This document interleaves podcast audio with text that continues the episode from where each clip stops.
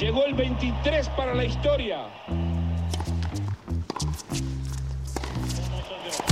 El campeón de Roland Garros es Novak Djokovic.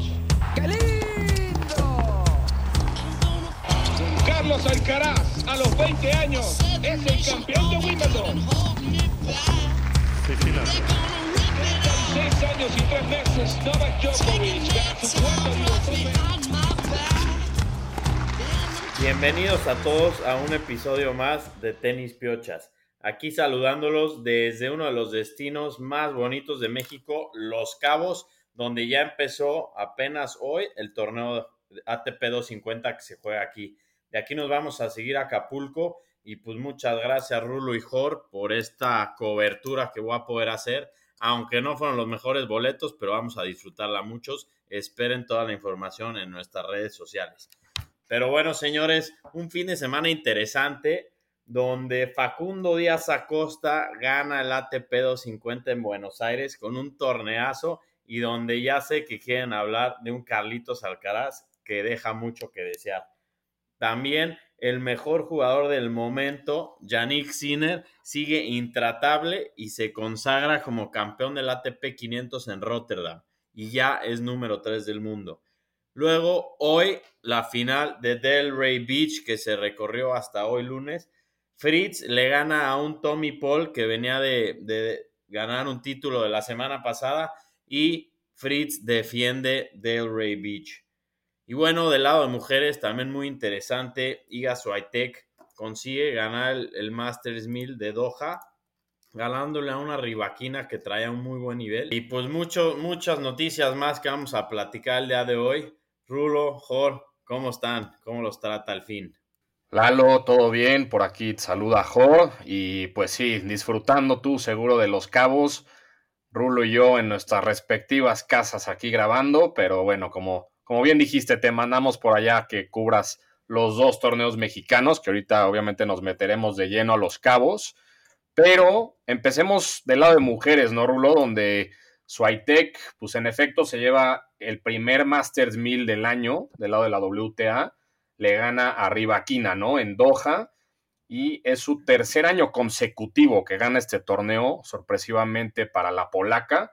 Es su séptimo título mil y su título número 17, ¿no? Se enfrentó a una Rivaquina que venía muy bien, pero también pues venía cansada, ¿no? De, que ganó Abu Dhabi la semana pasada, entonces ya en la final pues ya no le dieron las piernas, pero, pero bueno, fue un gran torneo que también pudimos ver ahí un, un pique fuerte entre Azarenka y Ostapenko, y bueno, entre otros storylines, ¿no? Pero ¿cómo viste tú todo el lado de la WTA? Sí, así es, mis queridos piochas, buenas noches. Lalo, también nuestro piocha, no olvidemos felicitarlo, ¿no? Que fue su cumpleaños ayer, lo mandamos, por, fue parte de por qué lo mandamos a Los Cabos. Y ahorita, bueno, ya vamos a hablar, es el primer año que Los Cabos se mueve a estas épocas del año. Y sí, a ver, empecemos, como bien dijiste, Jor, Swiatek hace un poco lo que tenía que hacer, ¿no? Después de que en el Australian Open quedó a deber, gana el primer Masters del año entre mujeres, ¿no? Así, y lo gana bien, le gana a Rivaquina, que como bien dijiste, traía muy buena racha. Entonces, seguimos un poco con lo que esperábamos, ¿no? Es el, ahora sí que Zabalenka, Rivaquina, Swiatek, todas van respondiendo, todas están ahí Coco también, pues ya habíamos dicho que también creo que ganó un título antes de Australia, entonces está fuerte, las mujeres están jugando muy bien, Suitec me dio gusto y estos son el tipo de torneos que también se le acomodan bien, ¿no? Entonces, bien por ella y ese es primer Masters del año, todo indica que van a llegar muy bien ahorita lo que viene también en Estados Unidos, ¿no? Bueno, ya que se vienen para esta parte del mundo, pero pues arriba Quina tampoco la descontemos porque ahora sí que también muy buena racha la que se aventó ahí en el Medio Oriente. Sí, y la verdad, Whitec da un golpe en la mesa, ¿no? Como que habían sido un par de, torneos donde no había, no había dado mucho de qué hablar y recordemos que es la número uno y ahí está por algo. Entonces, se pone muy bueno. Viene una temporada que le gusta mucho a, a que es la arcilla. Entonces, van a seguir los madrazos entre esas tres mujeres. Y sí, pero también antes de eso, también ahorita, justo entre las tres, ahorita se pasaron también a Dubai, ¿no? Que es otro Masters 1000. Y como bien decíamos ahí, veo que está Swiatek, Zabalenka, Goff y Rivaquina de top 4, ¿no? Más Bundrusova, más Sakari, más Ostapenko, que ahorita también ya hemos venido dicho cómo también está jugando muy bien. Entonces, ese va a ser un muy, muy buen torneo, ese Masters Dubai. Y pues yo creo que ahorita, si nos da tiempo, o si quieren desde una vez, podemos aventarnos un pick, ¿no? De quién posiblemente lo vaya a ganar. Sí, creo que sería bueno que hagamos un pick porque no, ya no dimos de, la semana pasada el pick de, bueno, del que ganó Swiatek en, en, Doha, entonces sí, sí vendría in order dar nuestro pick, pero sí, ahí nombraste a las sembradas, la que no está y creo que los tres, si no me equivoco, bueno, no, tú y yo, Rulo, dijimos que iba a ser decepción del año y lo está haciendo Ons Javer, ¿no? Fuera del torneo, se dio de baja y pues Lalo también dio a Bondrousova, que también tuvo un mal torneo en, en Qatar. Entonces, vamos a ver cómo van respondiendo ellas. Pero, pero bueno, pues vámonos con, con, los picks, ¿no? Yo empiezo, yo me voy a ir con Zabalenka, que no jugó Qatar. Entonces, la veo fuerte después de que ganó Australia para, para ganar este Masters 1000. Hijos, yo no he podido ver muchos partidos, pero pues me voy rápido así por Swiatek, número uno sembrada y viene de ganar un torneo. Son condiciones que se le acomodan. Hardcore, entonces pongo Swiatek. Yo también me gusta mucho Swiatek para el back-to-back. En esa región del mundo parece que es muy fuerte por alguna razón y, y vamos a ver qué pasa. Y en otras noticias, unas malas noticias, no sé si vieron que Badosa otra vez se retira, parece que se resintió de, la misma lesión que la ha tenido fuera un buen rato y, y pues sale llorando de la cancha, unas imágenes bastante tristes. Ojalá se recupere pronto, caray. Hijos, pues sí, duro, duro ahorita que están jugando así, porque ella también, como habíamos dicho, se ve que su recuperación iba bien. No le fue mal en Australia para haber regresado ahí y demás, pero bueno, pues le deseamos pronta recuperación. Y creo que con eso nos podemos ir moviendo más de región, ¿no? Y nos pasamos antes de América, pues por Europa, ¿no? Donde, ¿qué tal, Jor? Yannick Sinner qué hizo después de su primer partido de Grand Slam, de ganar su primer Grand Slam, que nunca es fácil, y pues va a ganar el torneo, ¿no? Sí, la verdad es que el italiano creo que es el tenista más on form del momento, o sea, nadie lo puede negar, la verdad, está en Cloud 9, Yannick Sinner, y sí, en efecto, gana Rotterdam contra De Minaur, la final, pero sí, o sea, ¿qué más decir de Sinner? Que la verdad no le vi un partido malo en todo el torneo. Está on fire. Y digo, al final vamos a ver el top 10, pero hace una mega hazaña Sinner, ¿no? Se vuelve ya en número 3 del mundo. No sé cómo lo viste tú, Lalo.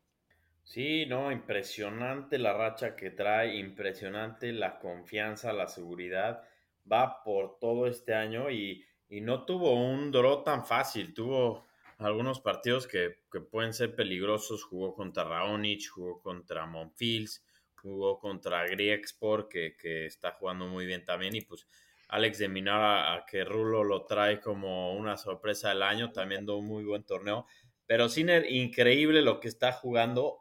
En los últimos cinco meses ha ganado 32 partidos, cinco títulos y solo ha tenido dos derrotas. Entonces, Así que the sky is the limit y este año yo creo que es pues el contender para todo, ¿no? Por lo menos lo que hemos visto. Como lo dijimos, ¿no? Lo dijimos después de Australia. Yo creo que esa barrera mental que tenía de entre ganar un Grand Slam ahora le va a abrir muchísimo, porque en este tipo de torneos que son dos de tres, donde también es menos físico y todo, y son condiciones que se le acomodan, yo creo que la barrera de ganar un Grand Slam, ahora muchos de estos partidos van a ser rutinarios, sobre todo cuando llega hacia finales. Entonces, muy bien por él. Y si les parece, pues nos movemos ahora a un tema, vámonos a Sudamérica, ¿no? Donde vamos a empezar por lo que dijimos la semana pasada.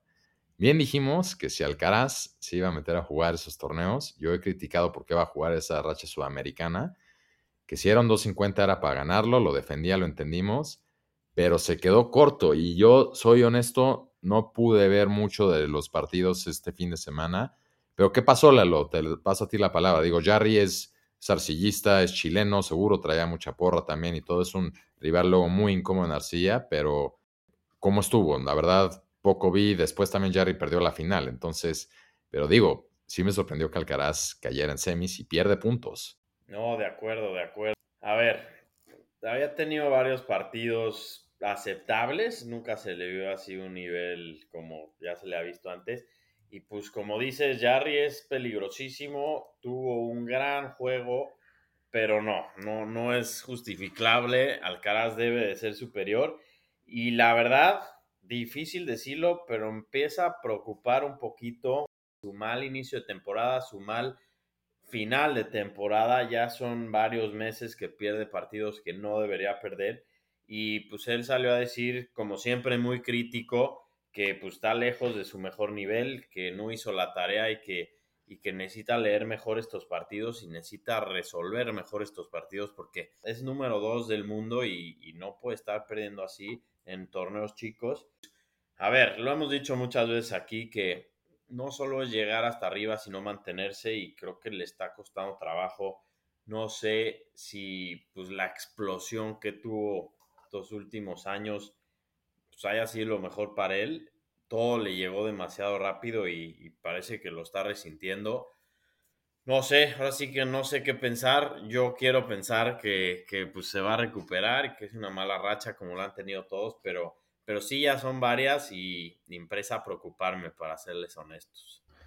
Sí, la verdad es que comparamos un lado de la moneda a Sinner, que todo le está saliendo, contra el otro lado de la moneda al Caraz, que nada le está saliendo, ¿no? O sea, sí, lo decíamos Rulo y yo la semana pasada, que si entraba un torneo así era para ganarlo, ¿no? Y, pierde contra un Jarry que, a ver, no es, no es un 200 del mundo, ¿no? Jarry es top 15, top 20 y sí, como, como bien dijeron, es arcillista y es un rival incómodo, un, jugador resiliente. Entonces, bien por el chileno, pero que no, no pudo cumplir con, con su hazaña, digamos, o la sorpresa en semis, ¿no? Y se enfrenta a un Facundo Díaz Acosta, el argentino, que tuvo un torneo de ensueño, ¿no? Un, como siempre decimos, un Cinderella Story en el tenis, que el cuate es un fue un wild card en el torneo y no perdió un solo set para ganar todo el torneo, ¿no? Ahí se le veía al final levantando el título, título muy, pues muy emotivo, muy emocionado y seguramente veremos más de él. Creo que leí en, Twitter que ya va a ser número 60 o 70 del mundo, entonces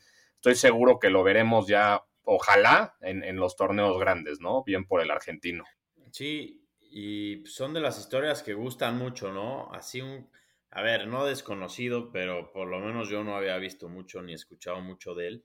Y, y sí, sube a número 59 del mundo, sube 28 lugares en un solo torneo y, y bueno, pues le... Sí, bien por el argentino y vamos a ver, la verdad, a ver, no sé si está confirmado qué va a jugar después, si se va a los Cabos o se va a Río.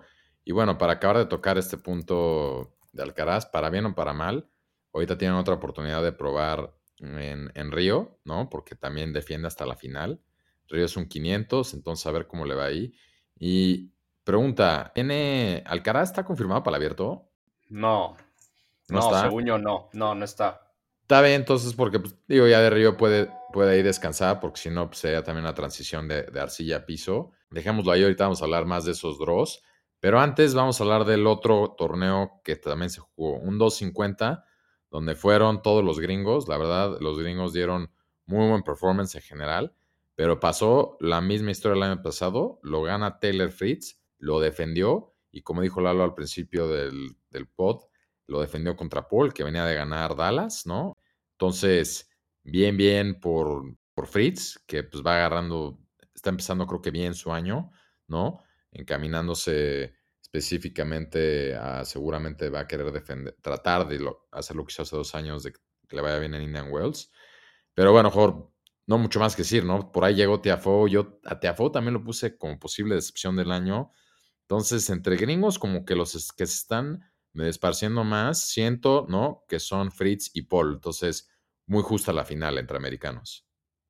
Sí, exacto.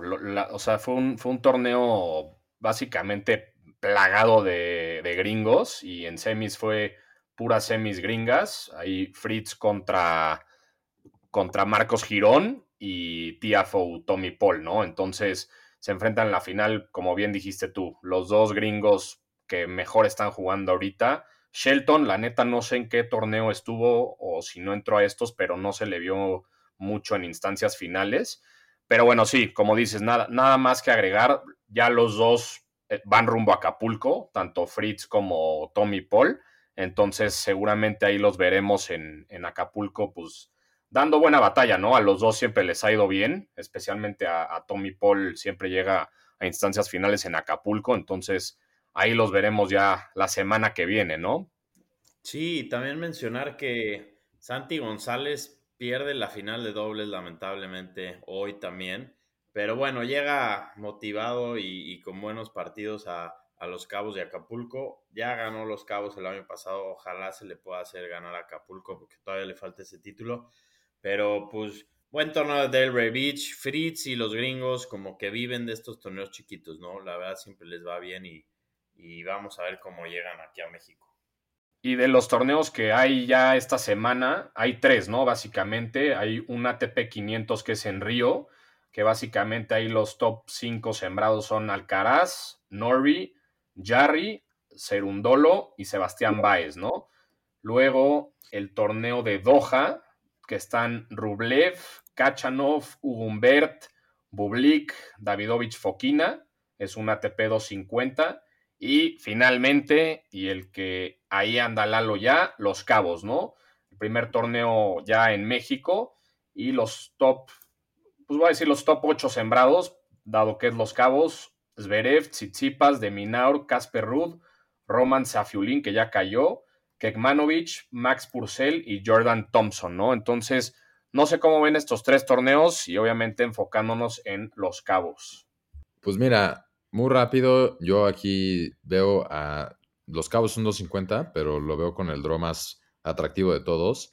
Y aquí pues ya se justifica la decisión que se tomó en el calendario de mover los cabos que normalmente se jugaba en agosto, ahorita a febrero. Creo que queda muy bien, están muy cómodos ahí ya estando en tierras mexicanas y de ahí pasándose probablemente la gran mayoría a Acapulco. Entonces, muy bien, ya Lalo lo estará cubriendo en vivo y en directo, ¿no? Entonces, el de Doha seguramente están cobrando bien, sección quedar ahí.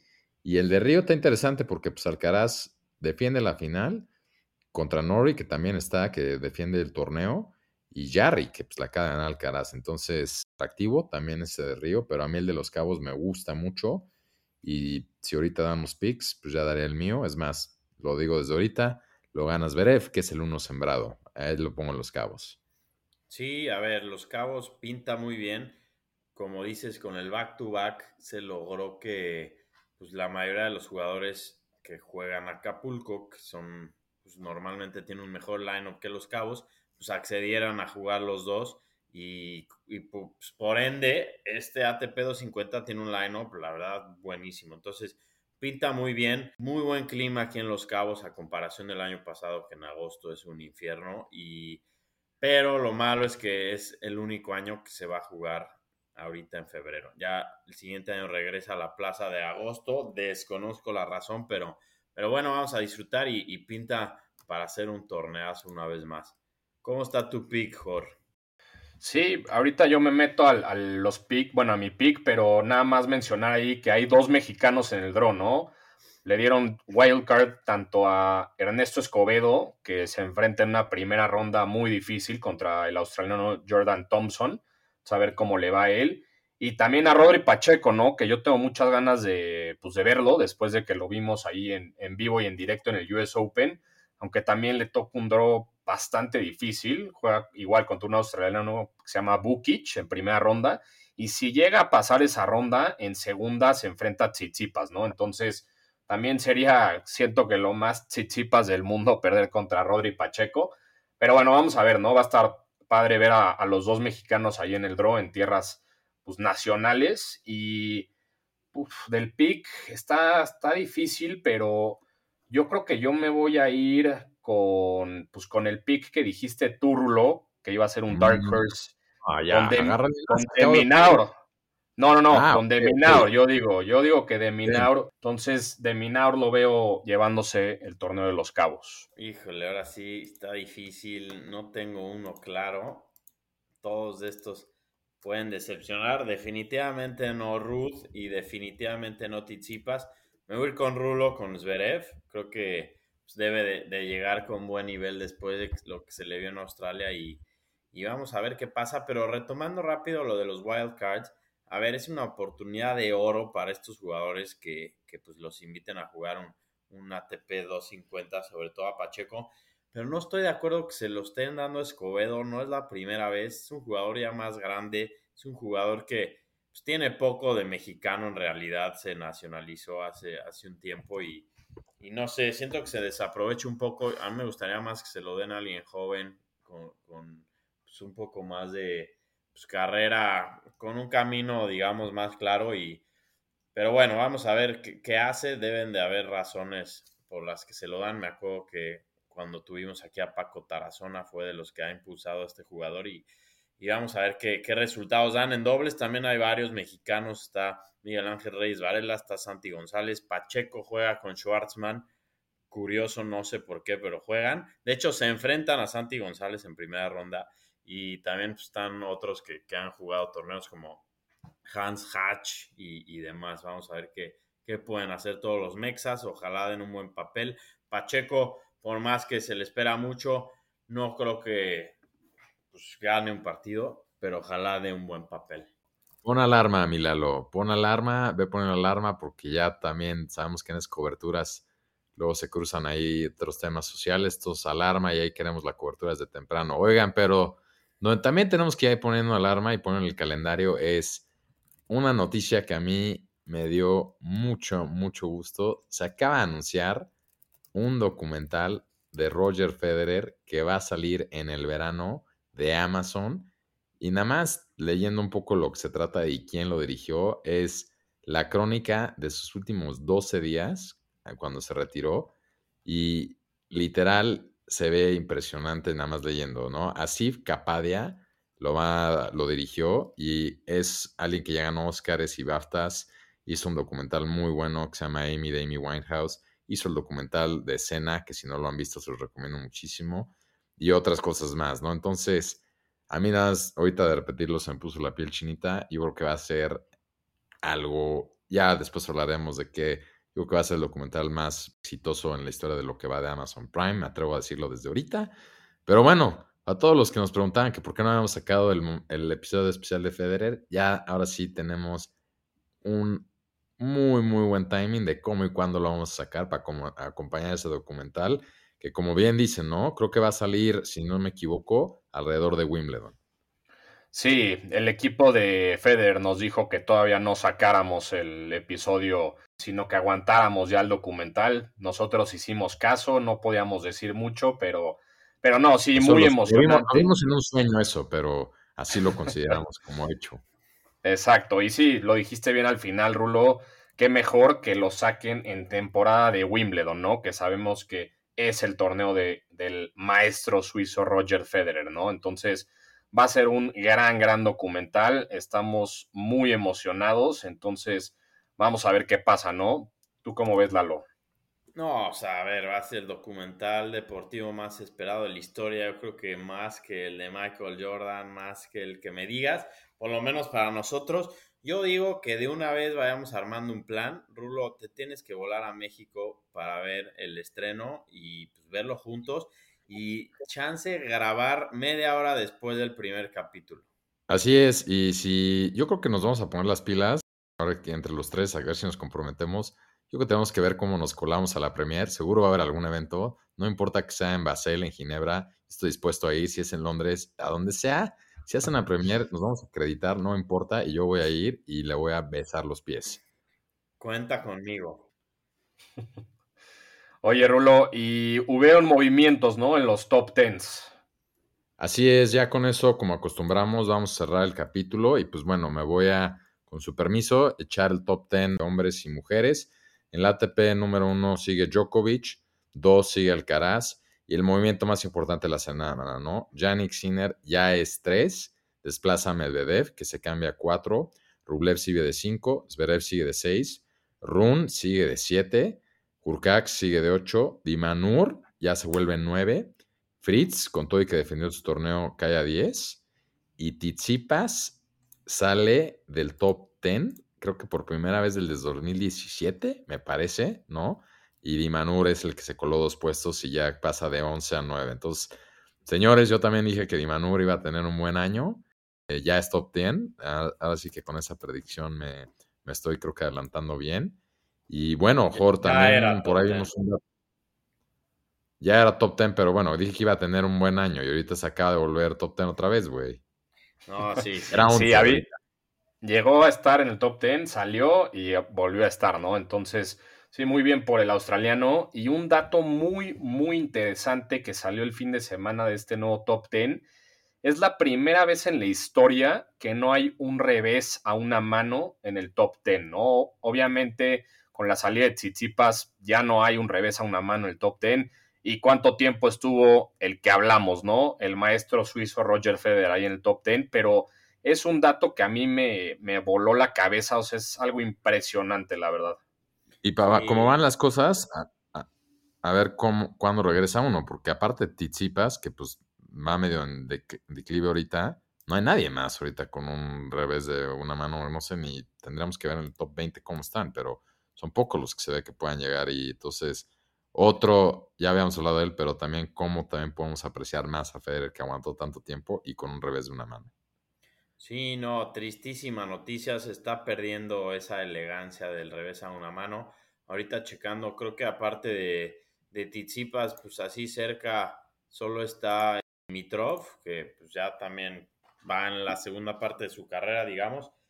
Y muy mal por Tsitsipas, que ya lleva muchos años en el top 10 y parece que, que no, no encuentra la solución a su mal nivel, porque sabemos que tiene la capacidad, es un jugador peligrosísimo que se ha demostrado ya varias veces en finales de Grand Slam, pero pues desde que encontró el amor y le dio prioridad al amor, el tenis ha ido de bajada.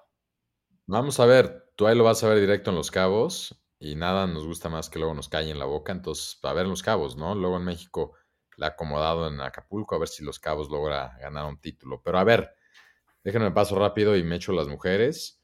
Número uno sigue Swiatek, dos Zabalenka, tres Goff, cuatro Rivaquina, cinco Pégula, seis Rabur, siete Sen, ocho Bondrosova y aquí el movimiento. Ostapenko es 9, se cola dos lugares, entonces pasa de 11 a 9.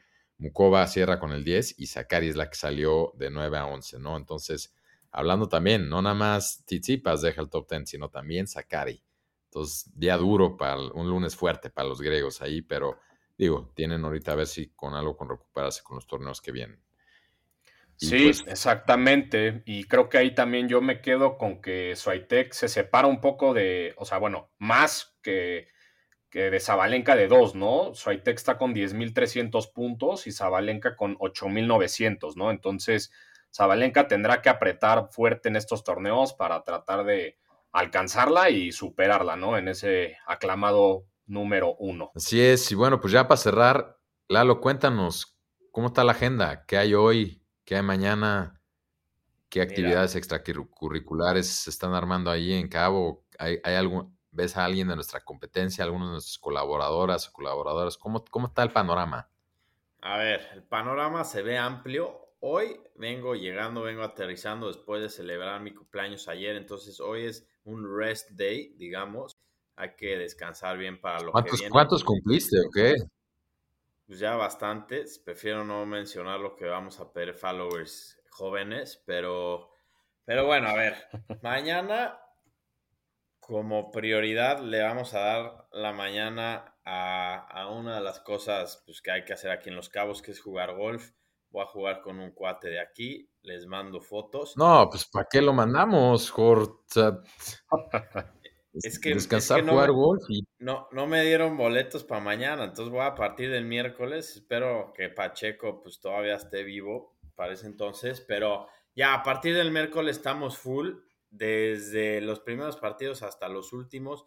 Ahí vamos a estar compartiendo fotos, videos, fiestas, área comercial. Hay muchos cuates nuestros aquí, ya he visto en Instagram, por ahí está Mariana, están los de cabeza de tenis también, que yo no tengo el gusto de conocerlos, pero ya, ya nos estamos poniendo de acuerdo.